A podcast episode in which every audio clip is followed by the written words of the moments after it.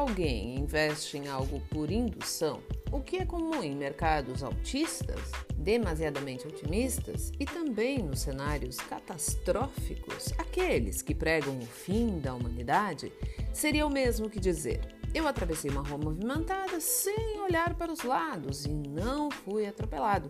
Posso fazer sempre e tudo ficará bem. Isso é generalização e serve para eliminar do mercado investidores que não compreendem a importância dos fatos por dedução, ou seja, você atravessou hoje e não foi atropelado. Logo, deduz que é seguro fazer isso o tempo todo, além de incentivar os outros a fazer o mesmo. Qual a probabilidade de alguma coisa dar errado investindo assim? Na verdade, o fato de escapar de algumas situações ruins por sorte ou estratégia não significa que a empresa investidor seja indestrutível. O famoso nunca perde. Os fatos, processos devem ser analisados. É preciso calcular as probabilidades. As empresas e os investidores devem, na medida do possível, antecipar as possíveis restrições ao seu negócio, investimento, seja por fatores de natureza interna e ou externa, e como sabemos, existem várias.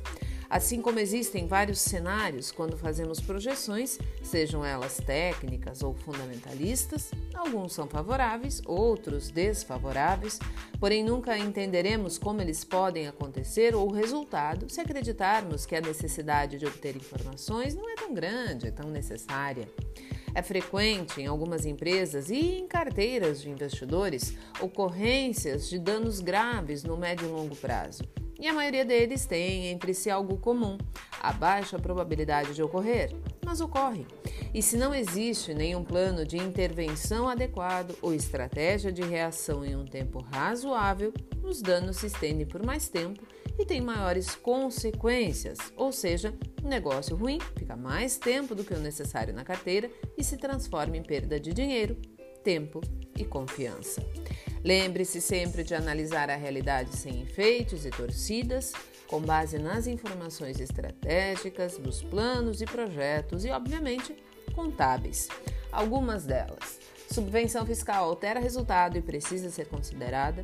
Aumentar preços não funciona eternamente para compensar menor volume e perda de mercado.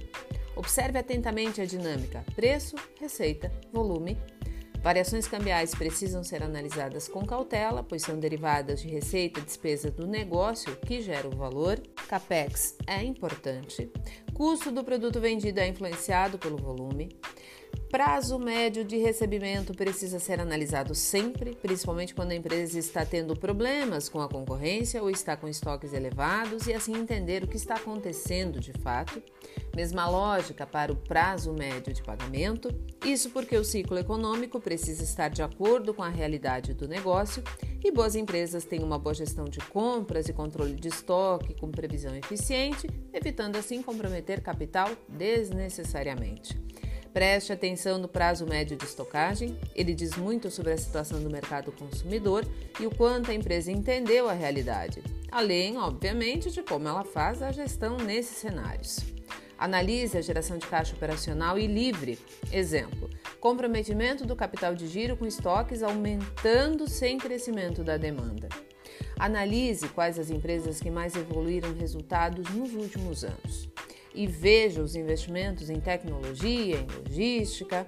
A evolução ocorre em empresas que fazem a utilização inteligente dos recursos. Afinal, de boas ideias, mas sem aplicabilidade, se fazem cemitérios de negócios. E duvidar das mudanças porque elas te assustam também não é eficaz. Negócios são dinâmicos. Mercado consumidor é que define a perpetuidade e investidor precisa de gestão ativa. Por fim, não decidir com base em achismos da maioria, acho que vai cair, acho que vai subir. Não depender demais de um único ativo ou setor. Ter paciência. Não se ganha 10% ao dia. Aceitar que renda variável varia e que riscos precisam ser considerados antes de montar uma operação. Tenha mais receio de perder tudo do que euforia enriquecer. Existem formas diferentes de ganhar dinheiro no mercado mas as que geram resultados são as que sabem que não vencem o senhor mercado, mas que operam com ele ou se aproveitam do fator emocional elevado, volatilidade, para comprar bons ativos pagando menos por eles. Não se trata apenas de comprar ou vender a ação, a parte mecânica do negócio. mas de estar ciente dos fundamentos e dos riscos para não acabar sendo apenas quem paga a corretagem e acumula prejuízos. Não acredite que somente porque a tendência é de alta que todos os ativos são bons e vão acompanhar a trajetória indefinidamente. A mesma lógica se aplica para o mercado em baixa, o mercado apocalíptico.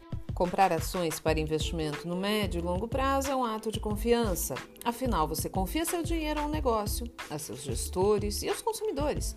E sabemos que somente vai existir retorno positivo se esse negócio for eficiente, com estratégias adequadas de manutenção e aumento de demanda, eficiência e capital para superar a concorrência.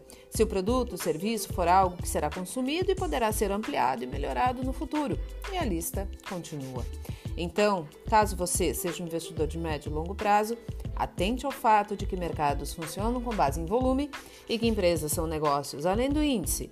Investir em uma empresa é comprar um negócio, por mais alto ou baixo que a pontuação do índice estiver.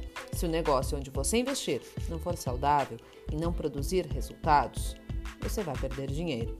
É por isso que algumas pessoas veem oportunidades onde alguns veem apenas pânico.